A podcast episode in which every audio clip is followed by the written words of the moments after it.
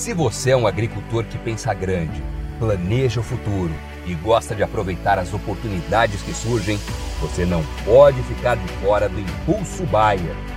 O maior programa de fidelidade do agro brasileiro. E o Impulso Bayer funciona de um jeito muito simples. Para participar, você compra produtos Bayer. Entra no site orbia.ag e cadastra as notas fiscais. E assim que a sua nota for aprovada, seus pontos serão calculados você já poderá resgatar produtos e serviços. Também a partir do cadastro das notas fiscais, você junta impulsos que vão determinar o seu número de estrelas. Você pode ser cliente de uma a cinco estrelas. Quanto mais produtos Bayer comprar, maior será sua classificação e mais benefícios você acessa, como entrada gratuita em eventos, viagens exclusivas e acesso a soluções que vão alavancar o seu negócio. Saiba mais em agrobaia.com.br barra Impulso Traço Baia. É o Impulso Baia, impulsionando você para o futuro.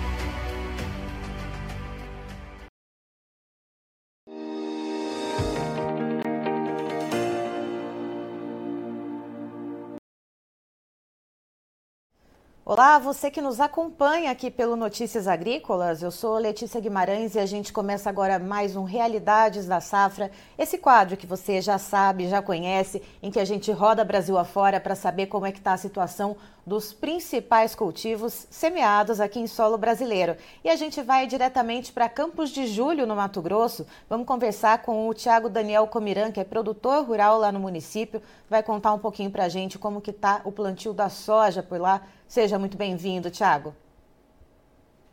Letícia, bom dia. Bom dia a todos os telespectadores do Notícias Agrícolas.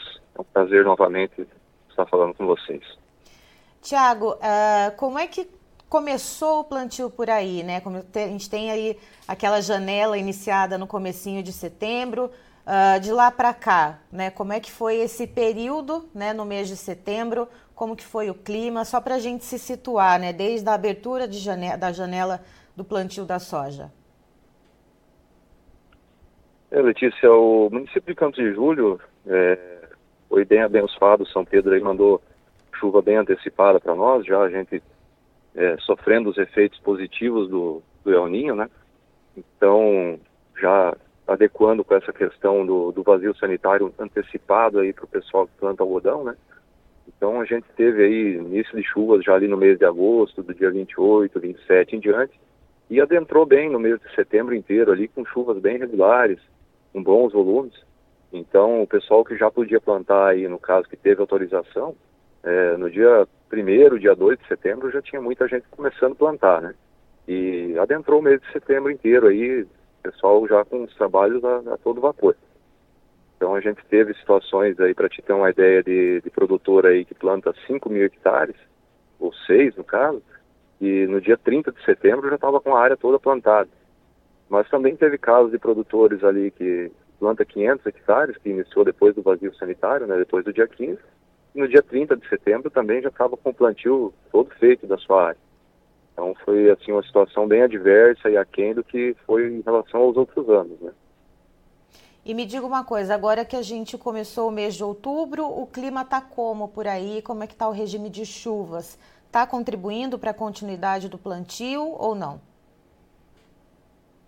A gente teve agora um período, após o dia 28, dia 30 de, de setembro, as chuvas elas começaram a ficar um pouco esparçadas, né? Era um, um temor que todos tinham, né? Uma antecipação das chuvas, assim, é, um período que a gente não, não imaginava, né? Com grandes volumes.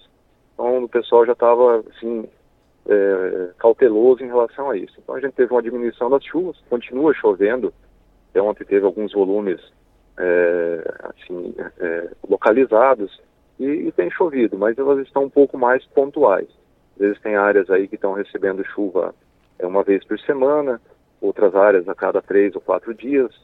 É, alguns produtores é, segurando ainda um pouco o plantio, esperando essa chuva para poder finalizar, e outros produtores que estão rodando ainda porque não, não se teve problema com chuva, né? E aí, olhando para esse cenário né, de chuvas boas durante o mês de setembro, de um pessoal que já conseguiu ali uh, inclusive encerrar a semeadura dentro de setembro, e o que a gente está vendo agora, quantos por cento de área plantada já se tem aí no município de Campos de Julho, Tiago? Letícia, hoje Campos de Julho eu acredito que seja o município do estado de Mato Grosso mais adiantado na questão de plantio. É, hoje já pode-se dizer que tem em torno de 70% da área toda plantada de Campos de Julho.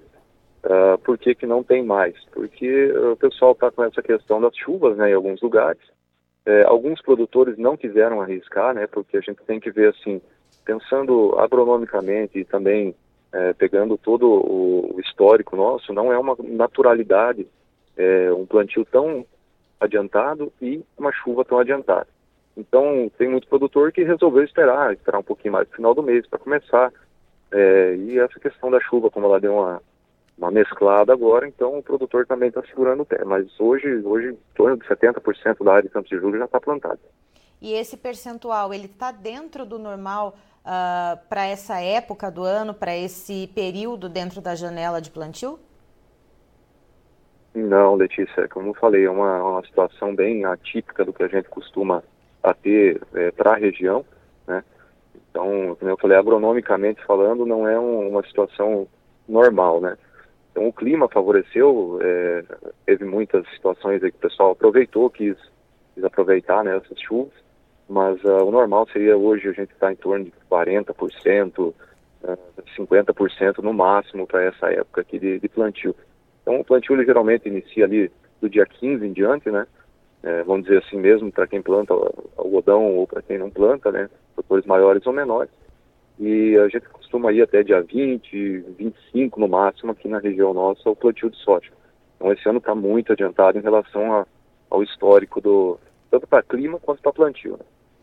E Tiago, me diga uma coisa, é, e eu pergunto também para vários produtores e lideranças uh, de todas as regiões aqui do, do, Brasil que a gente conversa né, aqui no Notícias Agrícolas. Uh, como é que foi o investimento para esse ciclo da soja? Aí em Campos de Julho? O produtor ele investiu de fato para ter uma boa produtividade, para de repente tentar ganhar na quantidade, né, ganhar na produtividade ou não o produtor ali depois daquela frustração com o milho, ele vai ali fazer o básico, né, tá um pouco ali mais descapitalizado, vai fazer o que dá com o que ele tem, com o que é possível fazer. É, o produtor ele geralmente acaba trabalhando, é, Letícia, em relação assim, ó, custo da soja a gente fecha com o custo da soja, o custo do milho a gente fecha com o custo do milho. Então, para fazer a safra 23, 24, o produtor já vinha se preparando já antecipado.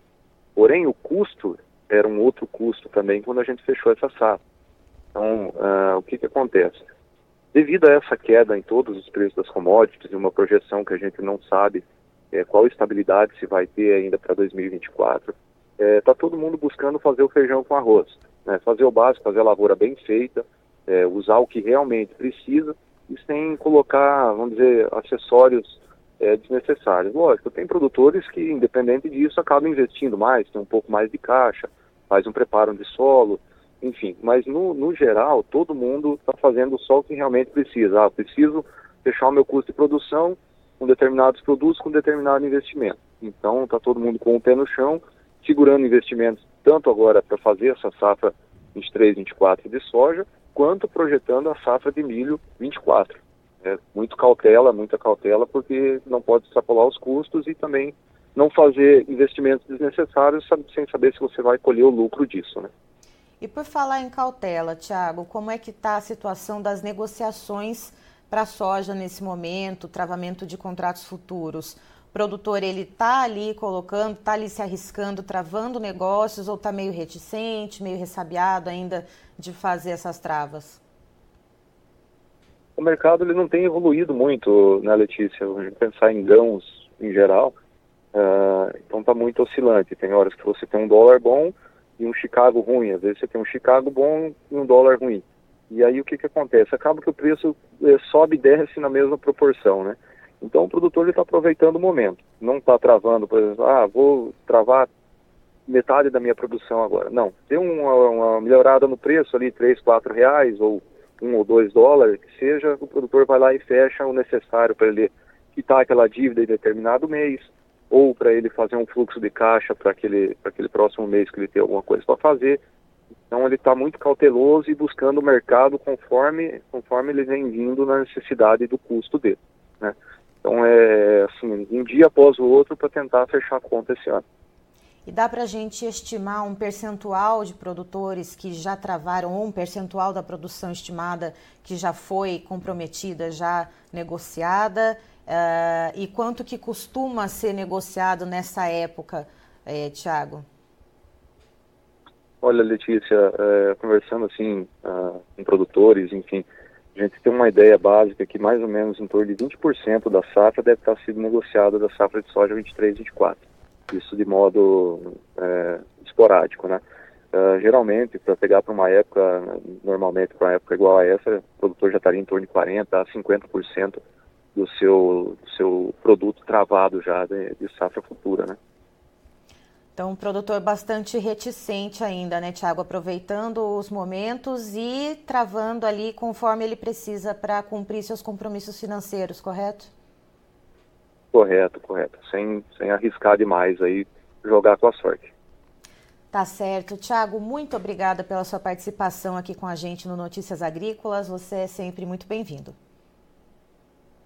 Eu que agradeço, Letícia, e obrigado pela oportunidade. Espero ter sido é, ajudado na melhor maneira possível e desejo uma boa safra a todos aí. Tá, então estivemos com o Tiago Daniel Comiran, que é produtor rural em Campos de Julho, lá no Mato Grosso, nos contando um pouquinho de como que está a situação da semeadura da soja por lá e ele conta que o município deve ser um dos mais adiantados no plantio da soja lá no estado. Cerca de 70% das áreas já foram plantadas. Ele conta que o mês de setembro teve chuvas muito boas por lá e o produtor aproveitou então para botar as máquinas no campo e realizar esse processo do plantio mas que agora, esse mês de outubro, as chuvas ficaram um pouco mais manchadas, alguns produtores ali diminuindo um pouco o ritmo, né? E aqueles que recebem ali um pouco de chuvas nos talhões seguem plantando. Mas a, a, a semeadura está, de certa forma, adiantada. Outro ponto que o Tiago traz para a gente é que a maioria dos produtores lá do município de Campos de Julho está fazendo ali o feijão com arroz uh, no que diz respeito aos investimentos nessa safra de soja.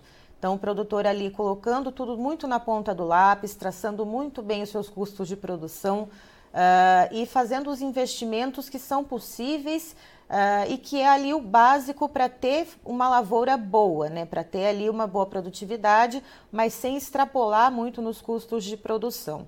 E um outro ponto interessante que o Tiago também traz para a gente é a questão das negociações, né, das travas ali em relação ao mercado futuro. O Tiago explica que até esse momento, cerca de 20% ah, da, da produção estimada, né, do que se pensa ali que vai ser, que vai render esse ciclo da soja por lá, foi comprometido já com negócios futuros, então é, esses 20% até o momento, e normalmente uh, nesse ponto né, do plantio, já se teria, por exemplo, 40%, 50% já de negociações travadas. E o Tiago explica que isso vem muito uh, desse mercado da soja que não evolui tanto, né? Então, uh, se o produtor ele está ali com um compromisso financeiro a ser honrado, ele aproveita algum momento muito pontual do mercado que subiu um pouquinho a soja, ele vai lá, faz uma venda uh, referente ali àquele compromisso que ele precisa honrar naquele mês ou um fundo de caixa que ele precisa criar ali,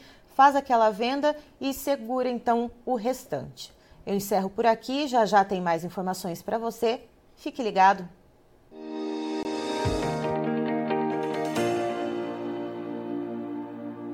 Participe das nossas mídias sociais no Facebook Notícias Agrícolas, no Instagram, arroba Notícias Agrícolas e em nosso Twitter, arroba Noteagri. E para assistir todos os vídeos, se inscreva no YouTube, na Twitch, no Notícias Agrícolas Oficial.